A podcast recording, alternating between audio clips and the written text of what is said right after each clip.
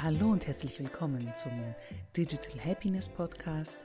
Ich bin die Irini und hier findest du ein buntes Spektrum an Tipps und Tricks, Denkanstößen und Antworten sowie Anleitungen und Inspiration rund um die Themen digitale und nicht nur Achtsamkeit, Persönlichkeitsentwicklung, Meditation, Breathwork und Coaching. All das also, was du brauchst für deine nicht nur digitale Happiness. Danke, dass du heute zuhörst. Danke, dass du dir Zeit nimmst, um dir diese Folge anzuhören. Und falls du im Hintergrund Geräusche hörst, dann ist das der Regen, der gerade aufs Dach prasselt. Lass dich davon also nicht beirren. Ja, wie du schon im Titel gesehen hast, geht es heute um den Atem und um meine Atemstory und warum der Atem das Stressmanagement-Tool ist, das du immer bei dir dabei hast. ja, eine Podcast-Folge über das Atmen. Wieso nehme ich so eine Folge auf und wieso macht man sowas überhaupt? Über sowas Selbstverständliches sprechen wie über den Atem, ja. Da versteckt sich eine ganze Reihe von Dingen und Erfahrungen dahinter. Ich bin auch ausgebildete Atemtrainerin. Ja, es gibt Menschen, die dir zeigen können, wie du richtig atmest. Und wieso ich das gemacht habe, mich habe, mich habe ausbilden lassen, wieso der Atem so wichtig in meinem Leben ist, nicht nur um mich am Leben zu halten, das erfährst du heute in dieser Folge. Eine Podcast-Folge über das Atmen. Nun, das klingt auf den ersten Moment nicht gerade wahnsinnig spannend. Die Geschichte der Atmung können wir in wenigen Worten erzählen. Wir Menschen atmen, damit unser Körper und unsere Organe Sauerstoff bekommen. Darum atmen wir ein und aus. Fertig, Punkt. Doch es ist nicht ganz so. Das Atmen nämlich ist so viel mehr als der bloße Sauerstoffaustausch in den Lungen und die Aufrechterhaltung der menschlichen Vitalfunktionen. Unser Atem ist quasi ein Alleskönner. Er reagiert auf jede Gefühlsregung in uns und kann umgekehrt auch jedes Gefühl beeinflussen. Das heißt, je tiefer und freier wir atmen, desto mehr können sich angenehm wohlige Gefühle in uns ausbreiten. Zum Beispiel stehen wir so, dass wir gut und tief atmen können, dann ist auch unsere Haltung ideal und attraktiv. Die Wirbelsäule ist aufgerichtet, die Schultern sind gerade. Und das zeugt von innerer Kraft, Körper und Selbstbewusstsein. Mit aufrechter Haltung und guter Atmung wird auch unsere Stimme besser getragen. Na, immer noch der Meinung, dass das Thema Atem langweilig ist? Eben.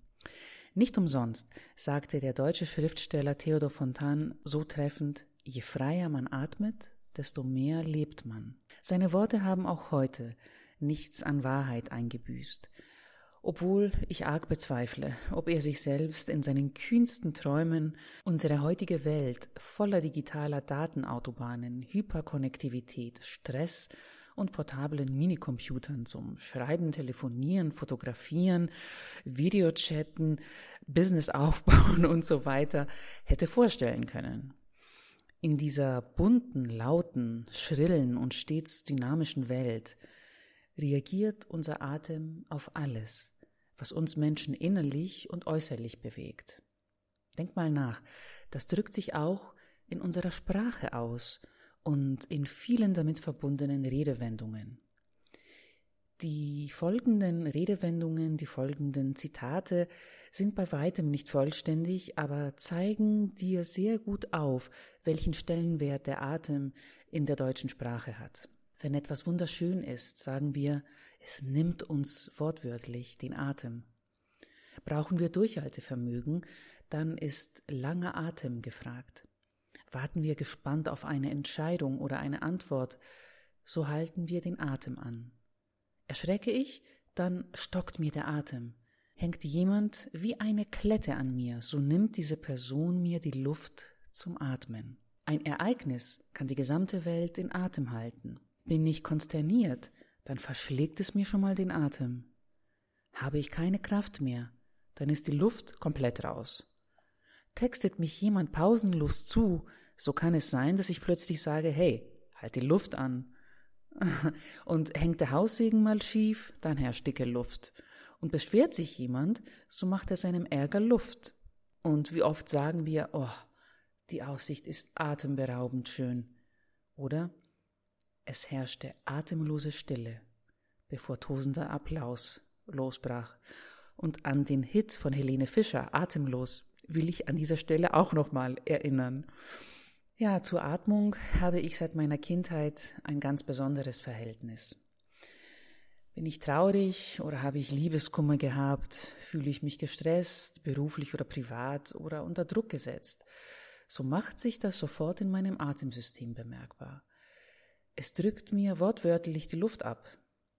Mich plagt dann ein trockener Reizhusten, mein Kehlkopf schmerzt, ich verspüre Druck, als ob sich ein eiserner Ring um meinen Brustkorb schlingt und von einer unsichtbaren Kraft immer mehr angezogen wird. Habe ich jedoch die belastende Situation überwunden, dann verschwinden sämtliche Symptome im Nu. Zum Glück kann ich heutzutage viel besser mit diesen Situationen umgehen. Dazu habe ich als Coach viel selbst an mir angewandt, von den Methoden, die ich an anderen anwende, habe viel meditiert, und wende auch sehr viele Atemtechniken an, auch bei mir jeden Tag. Ich weiß jetzt, dass es mir schlagartig besser gehen wird, sobald ich diese Krise gemeistert habe. Doch früher, als ich noch nicht um diesen Zusammenhang wusste und keine hilfreichen Notfalltools zur Hand hatte und ehrlich gesagt auch sonst nicht so groß auf meinen Körper und mich selber geachtet hatte, war das ganz schön beängstigend. Meine Atmung liegt mir auch noch aus einem anderen Grund sehr am Herzen. Dank ihr, respektive dank der richtigen Atemtechnik und bestimmten Übungen, konnte ich mein ausgeprägtes Stottern überwinden. Ja, das klingt jetzt für viele ein bisschen unglaubhaft, dass ich tatsächlich ein Stotterkind war, aber dem war so über sehr, sehr viele Jahre. Jahrelang war mein Redefluss gestört bis komplett blockiert. Ich habe Laute, Silben und Worte mehrfach wiederholt oder unnatürlich in die Länge gezogen. Das Stottern hat meine Lebensqualität lange Zeit enorm beeinträchtigt. Und es war ein wahrer Teufelskreis. Ich schämte mich, ich war verkrampft, ich habe deshalb natürlich erst recht gestottert. Hm. Als Folge lachte man mich aus, man zeigte auf mich, einmal sogar eine Lehrerin. Und da habe ich mich gleich natürlich noch mehr geschämt. So hat sich wie auf einer imaginären Perlenkette aufgezogen, die eine schlechte Erfahrung an die nächste gereiht. Und als ich dann vor versammelter Klasse wieder einmal etwas sagen sollte, kamen all die schlechten Erfahrungen hoch und ich war schrecklich gehemmt was sich in logischer Konsequenz nicht gerade positiv auf meinen Redefluss ausgewirkt hat. Absolut verständlich also, dass ich mich nie in der Schule freiwillig meldete. Dabei war ich ein richtiger Streber, muss ich sagen. Aber ich habe es genossen. Ich habe es genossen, Wissen in mir aufzu, aufzusaugen, ich war, man könnte sagen, ein intelligentes Kind. Ich hatte immer gute Noten. Ich war eine gute Schülerin und habe, wie gesagt, wie ein leerer Schwamm gierig den Lernstoff aufgesogen. Ich war belesen und wusste enorm viel. Und in den schriftlichen Tests erreichte ich stets glänzende Noten. Wie wichtig wäre es doch gewesen, hätte ich mich richtig und ohne Furcht vor Versagen mitteilen können. Denn nichts prägt unser Leben mehr als die Kommunikation. Sie ermöglicht uns, mit anderen Menschen zu interagieren, uns mitzuteilen, zu connecten und soziale Beziehungen aufzubauen. Es ist wichtig, dass unsere Kommunikation nichts im Wege steht und dass sie reibungslos funktionieren kann. Dies ist leider aber nicht allen vergönnt. Ausdrucksschwierigkeiten, Scham vor Angst, Scham vor Angst vor dem Sprechen, wie sie beim Stottern auftreten können und ich am eigenen Leib nur zu gut erlebt habe, machen den normalen Sprechablauf praktisch unmöglich und schränken die meisten betroffenen Personen in ihrer sozialen Interaktion und der gesamten Lebensqualität massiv ein. Dies kann schwerwiegende Folgen für die Entwicklung und das Selbstwertgefühl eines Menschen haben. Mit diesem Wissen im Hinterkopf haben mich meine lieben Eltern zu sehr vielen Fachpersonen gebracht. Ich wurde zigmal untersucht von Ärzten, von allen möglichen Richtungen und natürlich auch von dem einen Logopäden und der einen Logopädin zum nächsten und zur nächsten weitergereicht. Ich habe keine Ahnung mehr, wie viele Kiefer- und Lippenübungen ich in der ersten Dekade meines Lebens wohl gemacht habe. Tausende Male habe ich artig A, O, I, E gemacht, doch nichts half, bis ich bei einer ganz besonderen Logopädin landete. Sie war anders als alle, die ich bisher getroffen hatte, und das sah ich sofort. Ich hatte beileibe genug einschlägige Erfahrungen sammeln können, um das beurteilen zu können. Ich erinnere mich gut an Räucherstäbchen, an ihre besondere spezielle Kleidung sowie ihren ganz besonderen Ansatz, mit mir zu arbeiten. Heute weiß ich, dass diese Logopädin wahrscheinlich eine tief spirituelle Person war, die auch sehr viel mit Chakren gearbeitet hatte. Damals war mir das alles natürlich nicht so bewusst und auch nicht bekannt. Ich hatte überhaupt keine Kontaktpunkte mit spirituellen Lehren oder Lehrern mit Meditation, das war mir alles fremd, aber zu meinem großen Erstaunen wollte sie mich nicht laut und deutlich artikulieren hören und meine Lippen dabei kritisch beobachten, wie sie sämtliche Vokale und Konsonanten des Alphabets vor und rückwärts korrekt formen konnten. Nein, bei ihr musste ich nur atmen. Denn die Kunst des Sprechens liege im Atmen erklärte sie mir. Da habe ich erstmal geschaut. sie zeigte mir geduldig und ausführlich, wie ich atmen sollte. Ich machte verschiedene Atemübungen mit ihr. Ich lag ausgestreckt auf dem Boden, legte mir die Hand mal auf die Brust, mal auf den Bauch und spürte mich, ich spürte meinen Atem und ich spürte den Rhythmus meines Körpers und den Rhythmus meines Atems.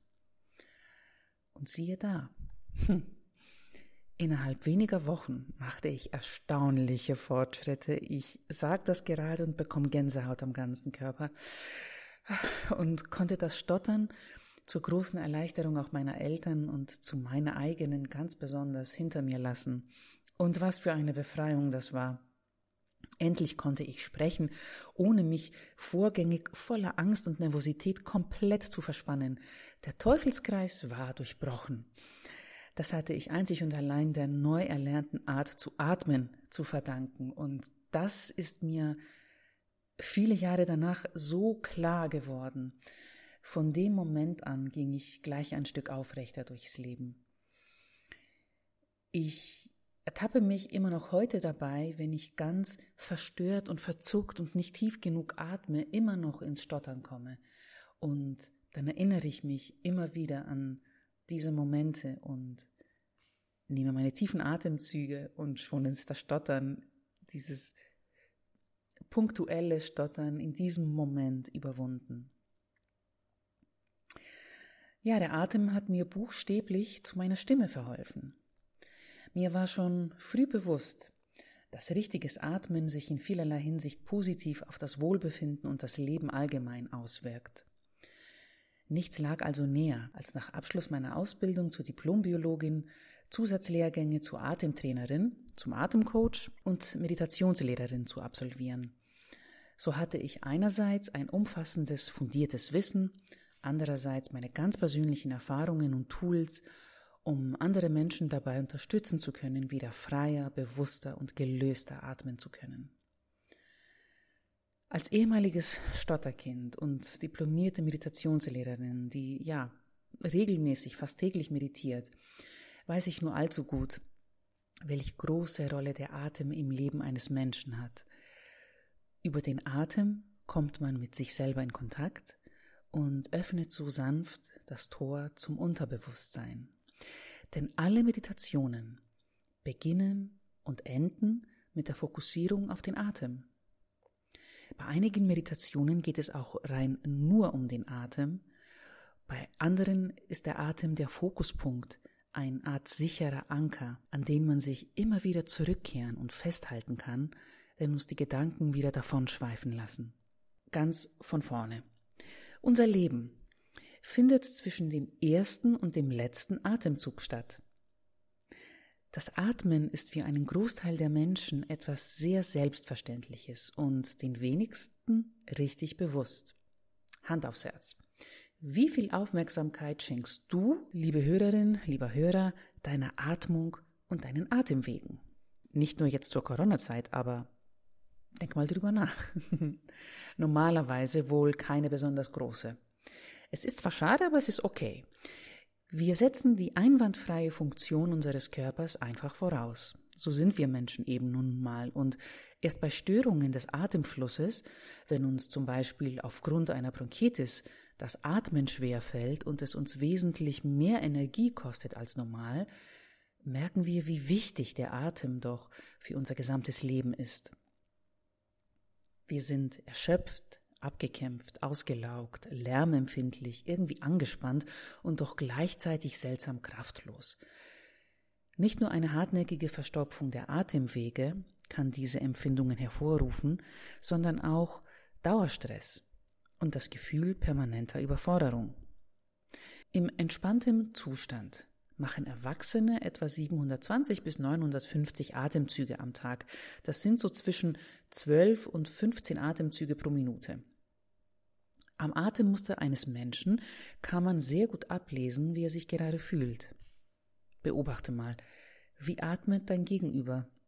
Flach, gepresst, stoßweise, hastig oder ruhig, gelöst, tief und entspannt? Zählt man mit und passt seinen eigenen Atemrhythmus, vielleicht sogar dem der anderen Person an, erkennt man sehr schnell, ob sie ent- oder angespannt ist und auch, ob sie sich in der eigenen Haut oder in einer bestimmten Situation wohlfühlt oder am liebsten Reis ausnehmen möchte. Das geht übrigens nicht nur bei anderen Menschen. Diese Analyse kannst du auch wunderbar auf deinen eigenen Atmen anwenden und genau darum geht's innehalten, in sich hineinhorchen und die Signale des eigenen Körpers wertfrei registrieren. Dieses bewusste Erspüren des eigenen Befindens ist der erste Schritt in die richtige Richtung. Nimmt man seinen Atem richtig wahr, so ist dies meistens der Beginn einer lebenslangen, wunderbaren Freundschaft. Dieses bewusste Spüren des eigenen Seins wiederum setzt eine Entwicklung in Gang, die dazu führen kann, dass man seinen Körper auf eine ganz neue Weise auszufüllen beginnt. Man wird sich seiner eigenen Präsenz und diesem wunderbaren Planeten von den Zehen bis in die Fingerspitzen bewusst. Man lernt, das Atmen zu genießen, denn mittels des Atems sind wir eins mit dem großen Ganzen. Wir atmen das ein, was der ganze Planet ausatmet. Und wir atmen das aus, was der restliche Planet einatmet. Wenn ich einfach nur bin und atme, verspüre ich eine große Dankbarkeit und Erfüllung. Ich danke Kraft für den Alltag. Ein Schlüsselmoment dabei ist sicher das bewusste Geschehen lassen, das achtsame Erspüren sowie das Annehmen des eigenen Atems. So wird unser unbewusster, individueller Atemrhythmus zu einer ganz bewussten Erfahrung, die wir buchstäblich mit Leib und Seele machen. Diese wertvolle Erfahrung kann nun zwischen dem Bewusstsein und Unbewussten im Körpergedächtnis gespeicherten Verarbeitungsmustern und Blockaden ermitteln. Eine Atemtherapie mit entsprechenden Übungen kann so nach und nach in die Tiefe wirken und weiter unten liegende Schichten der körperlich-seelischen Lebensgeschichte erreichen. Dank der Atemtherapie, international bekannt als Breathwork, kann man sie angehen und durcharbeiten. Körperliche Blockaden werden auf sanfte Weise gelöst, seelische Kräfte gestärkt und entfaltet. Man findet innere Ruhe, Gelassenheit, hat mehr Energie, Vitalität und Lebensfreude. Atmung ist steuerbar. Mhm. Unsere Atmung ist die einzige autonome Funktion, über die wir Menschen bewusst die Kontrolle übernehmen können, ganz im Gegensatz zum Herzschlag oder zur Verdauung, die wir weder bewusst beschleunigen noch verlangsamen können. Jedoch können wir Art und Frequenz unserer Atmung regulieren. Diese Erkenntnis ist dann besonders wertvoll, wenn wir merken, dass wir gestresst sind. Und unser Körper kann im ruhigen, entspannten Zustand optimal funktionieren. Die beanspruchten Muskeln und Fasern erholen sich, der Körper repariert sich quasi selber. Wir sind im Rest and Digest oder Rest and Digest and Repair Zustand. In diesem Zustand sind wir fokussierter, können klarer denken und besser mit unseren Mitmenschen kommunizieren. Die für die Atmung zuständigen Muskeln des Brustkorbes arbeiten geschmeidig und harmonisch, alles funktioniert reibungslos. Sind wir hingegen gestresst, haben vielleicht Probleme am Arbeitsplatz, Liebeskummer, Geldsorgen, familiäre Belastungen und so weiter, so betrifft es nicht nur den Kopf, sondern unseren ganzen Körper. Jedes Organ, jede Körperfunktion ist betroffen. Doch wir reden die ganze Zeit über Stress, aber was genau ist denn eigentlich Stress? Unter Stress werden alle Arten von körperlichen und seelischen Belastungen zusammengefasst. Stress entsteht im Gehirn. Es bewertet äußere Reize. Und je nach Menge und Intensität dieser Reize versetzt es unseren Körper in Alarmbereitschaft. Stress gehört heute zum Alltag. Von uns, von vielen Menschen, von allen Menschen zurzeit wahrscheinlich während der Corona-Zeit. Und Stress hat auch viele Gesichter. Doch was passiert bei Stress im Körper genau? Uns durchfluten noch immer dieselben Hormone, die auch die Menschen in der Altsteinzeit mutig gegen Bären oder Säbelzahntiger haben kämpfen lassen oder vor Gefahren haben Reis ausnehmen lassen. Ist Gefahr im Verzug, schaltet unser Körper um auf Notfallbetrieb. Wir atmen nicht mehr tief in den Bauch hinein, sondern nur noch in die Brust, also hastiger, gepresster, flacher. Adrenalin putscht uns auf, alle Muskeln und Sinne sind bis aufs äußerste angespannt. Um die Energie dafür aufbringen zu können, werden sämtliche unnötigen Körperfunktionen ausgeschaltet. Der Körper ist im totalen Ausnahmezustand. Wir sind gestresst. Ihr kennt diese Situation ganz bestimmt unter dem Ausdruck Flight or Fight. Hauptakteur dieser Stressreaktion ist der sogenannte Sympathikus, aka sympathisches Nervensystem. Das sympathische Nervensystem ist Teil unseres unwillkürlichen vegetativen Nervensystems. Das wird auch autonomes Nervensystem genannt. Da können wir uns noch so sehr anstrengen. Auf seine Abläufe können wir keinen willentlichen Einfluss nehmen, also auch nicht auf den Sympathikus. Der Sympathikus hat zahlreiche Funktionen, die den Körper blitzschnell auf erhöhte Anforderungen vorbereiten, also eigentlich sei ja was Gutes. Er schüttet Stresshormone aus wie Adrenalin und Cortisol. Dadurch werden Puls und Atemfrequenz beschleunigt, der Blutdruck schießt in die Höhe, was wiederum die Durchblutung der Muskulatur steigert, damit wir natürlich der Gefahr davonrennen können, ne? Flight or Fight. Oder auch dagegen kämpfen können, damit die Muskeln stark sind und dagegen reagieren können. Zudem weiten sich Atemwege, um die Organe mit zusätzlichem Sauerstoff versorgen zu können. In der Leber wird gezielt Zucker freigesetzt, was bedeutet, dass der Körper zusätzliche Energie bekommt. In Extremsituationen kann uns also der Sympathikus das Leben retten, weil er zusätzliche, teils ungeahnte Kräfte in uns mobilisiert. Und nicht selten schütteln wir im Anschluss an eine gefährliche Situation, die glimpflich ausgegangen ist, den Kopf und fragen uns, woher wir bloß diese Kraft und diesen Willen genommen haben. Ja, genau, das ist auch der eigentliche Zweck dieser Körperfunktion, die noch aus der Urzeit stammt. Im Falle einer drohenden Gefahr soll sie uns eine schnelle Flucht ermöglichen. Ja, diese, diese beschriebenen Abläufe im Körper wenn wir eine Stresssituation erleben, waren bei unseren Vorfahren natürlich überlebenswichtig. Sie mussten vor Gefahren fliehen und ums nackte Überleben kämpfen. Heute aber, ja, heute lauern keine Säbelzahntiger oder hungrige Bären mehr hinter dem nächsten Busch. Vielleicht aber ein aggressiver Chef hinter seinem Schreibtisch oder auch äh, hektische, belastende Situationen im beruflichen und privaten Leben. Lasst mich hier eine kleine Lanze für den Stress brechen. Er muss nicht immer schlecht sein. Klar, es gibt auch positiven Stress. Mhm. Nehmen wir doch mal nur einen sportlichen Wettkampf.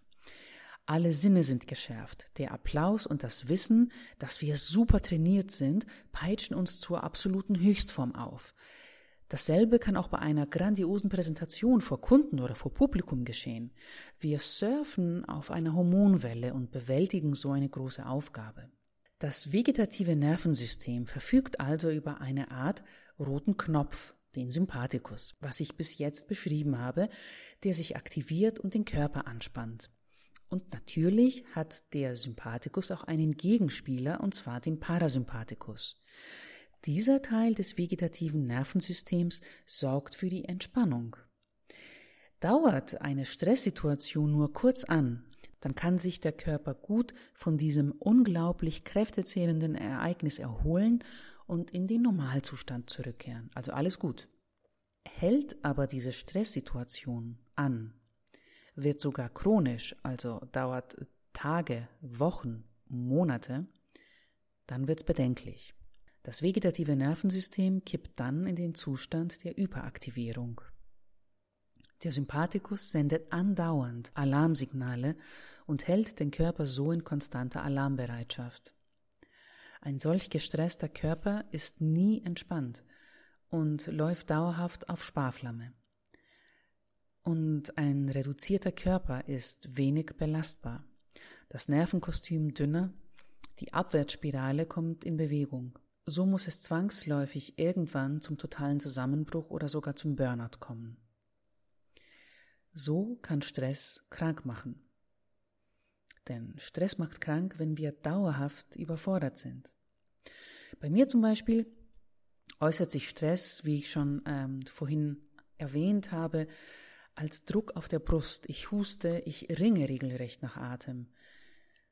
Doch nicht bei allen Menschen muss sich Stress gleich manifestieren. Obwohl er im Gehirn entsteht, ist er doch ein Ganzkörperphänomen, das verschiedene körperliche und psychische Prozesse beeinflusst.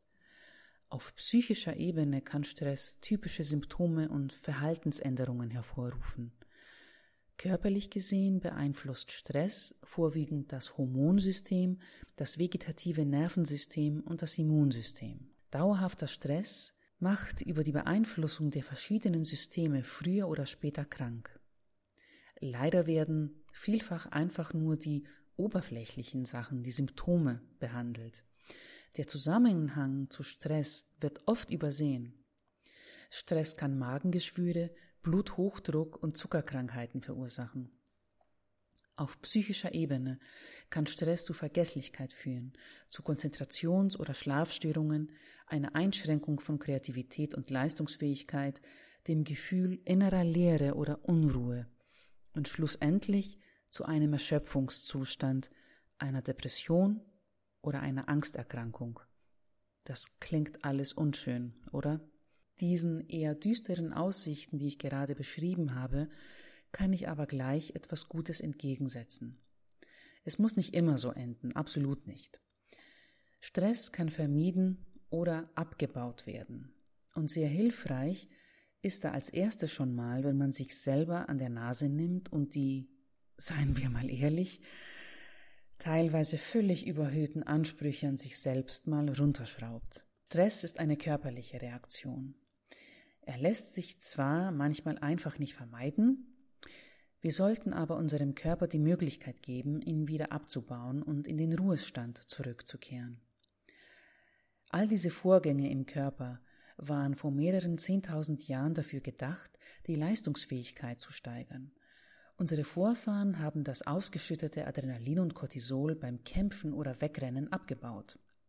Und heute? Hm. Unsere Stressauslöser führen heute nicht mehr zum Wegrennen, darum macht uns Stress überhaupt erst krank. Bären gibt's fast nur noch im Zoo.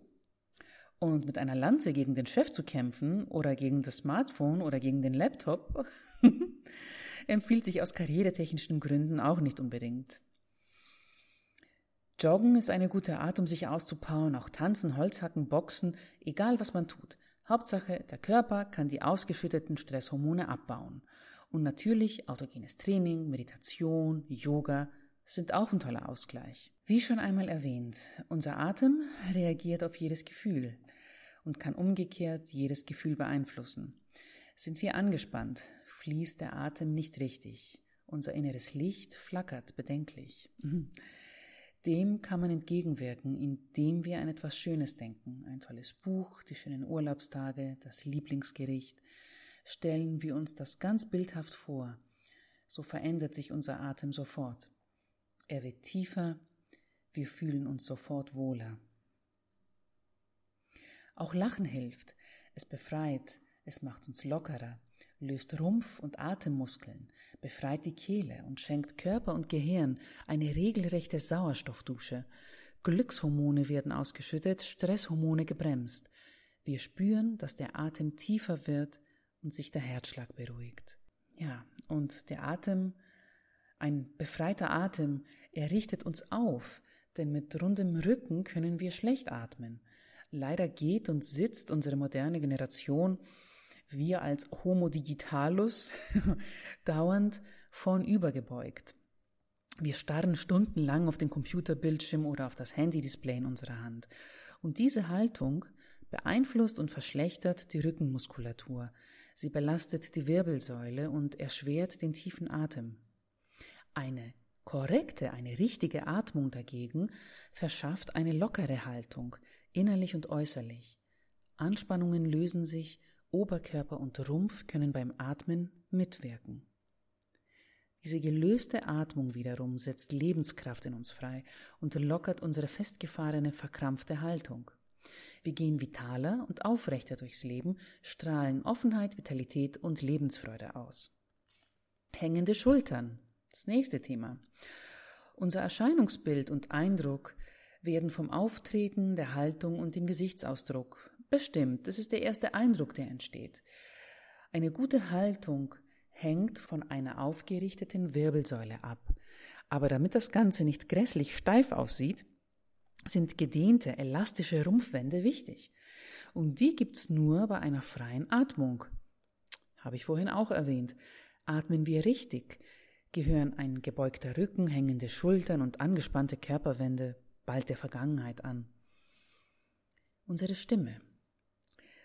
Unsere Stimmung spiegelt sich in der Stimme und diese wiederum gehört zu unserer Persönlichkeit. Und schon meine Urahnen, die alten, weisen Griechen, übten sich in der Stimmbildung, damit die Schauspieler in den Amphitheatern bis in die hintersten Reihen zu hören waren. Und ganz wichtig dabei ist der wichtigste Atemmuskel, das Zwerchfell.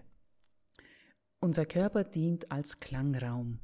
Das Zwerchfell fungiert als Kraftwerk. Es lässt die Stimme gefestigt, kraftvoll und angenehm klingen. Ich zum Beispiel, ich liebe das Singen und habe jahrelang Gesangsunterricht genommen, wo ich weitere Atemübungen zur Stärkung des Zwerchfells gemacht habe. Singen macht mich glücklich. Zudem hat man mir schon öfters gesagt, wie angenehm meine Stimme doch klingt. Für die Meditationen, die ich anbiete, ist das natürlich ideal. Flaches Atmen dagegen lässt die Stimme leise, zaghaft und dünn klingen. Und je mehr das Zwerchfell zum Einsatz kommt, je freier der Atem fließen kann und je ausgewogener und lockerer unsere Haltung ist, desto mehr Resonanzräume werden im Körper aktiviert und desto klarer, voller und fester hört sich unsere Stimme an. Und wie ich schon ganz am Anfang beschrieben habe, ist unser Atem viel mehr als eine reine Lebensnotwendigkeit. Nimmt man sich Zeit für den Körper, atmet also achtsam und bewusst, spürt den Sauerstoff in jeder Faser des Körpers zirkulieren, so kann man daraus viel Kraft, innere Ruhe und Energie für den stressigen Alltag schöpfen. Auch kann man gegen Stresssymptome anatmen und seinen Körper aktiv aus dem roten Drehzahlenbereich holen. War jetzt diese Podcast-Folge genau das, was du noch gebraucht hast, um etwas in deinem Leben zu verändern?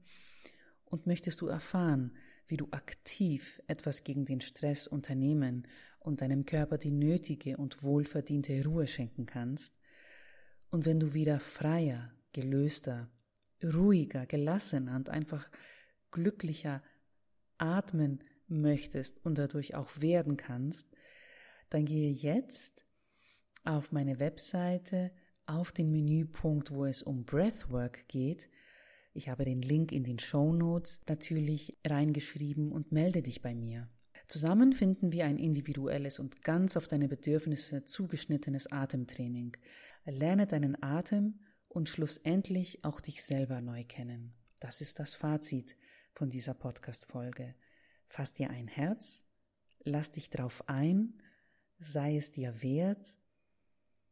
Und ich würde mich freuen, wenn du mir Feedback schickst über diese Podcast-Folge, wenn du Interesse hast an einem Breathwork-Training mit mir und lasse gerne deine Rezension bei Apple Podcasts. Lass die Sterne nur so prasseln vom Podcast-Himmel und wenn du diesen Podcast teilst mit Menschen, wo du denkst, dass es ihnen was Gutes tun kann, würde es mich auch sehr, sehr freuen. Ganz lieben Dank, dass du meiner Atemstory zugehört hast und ein bisschen schlauer geworden bist wahrscheinlich, was unseren Atem angeht.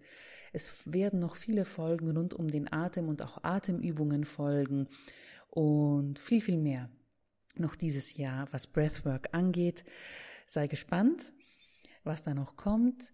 Ich bedanke mich bei dir, bleib gesund und bis zum nächsten Mal. Bye bye und Servus.